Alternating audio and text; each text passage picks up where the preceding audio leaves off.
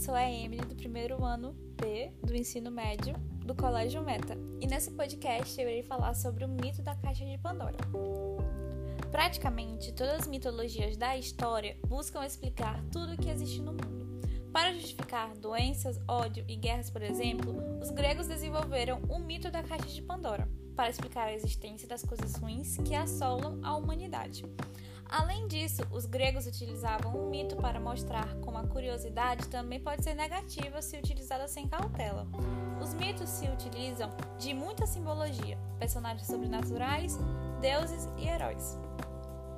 O mito da caixa de Pandora tem início em uma era em que os mortais ainda não existiam. Dessa maneira, entre deuses e titãs, a história começa com Zeus, Prometeu e Epimeteu. No início, os titãs Prometeu e Epimeteu juraram lealdade a, de a Zeus. Dessa forma, os irmãos se mantiveram ao lado do deus grego durante a guerra travada contra os titãs. Sendo assim, Zeus permitiu que os dois criassem as primeiras criaturas vivas do planeta. Epimeteu foi rápido e criou os animais, bem como as habilidades especiais de cada um e a proteção para cada um deles. Por outro lado, Prometeu não foi assim tão rápido, ele demorou para cumprir a sua missão. Quando terminou de moldar o homem do barro e da água, não havia proteção restante para a humanidade. Por causa disso, Prometeu pediu que Zeus oferecesse o fogo dos deuses aos homens. O deus, entretanto, recusou a proposta.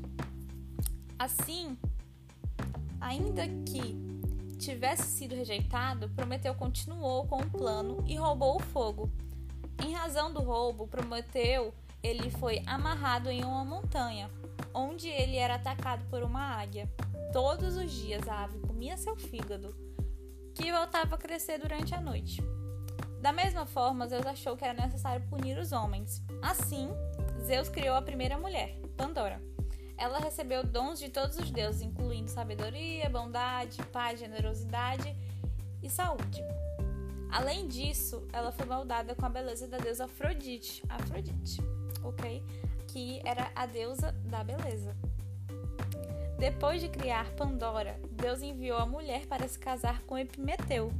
Junto da esposa, ele recebeu uma caixa com vários males. Ainda que Epimeteu não soubesse o que havia na caixa, recebeu a orientação de nunca abri-la.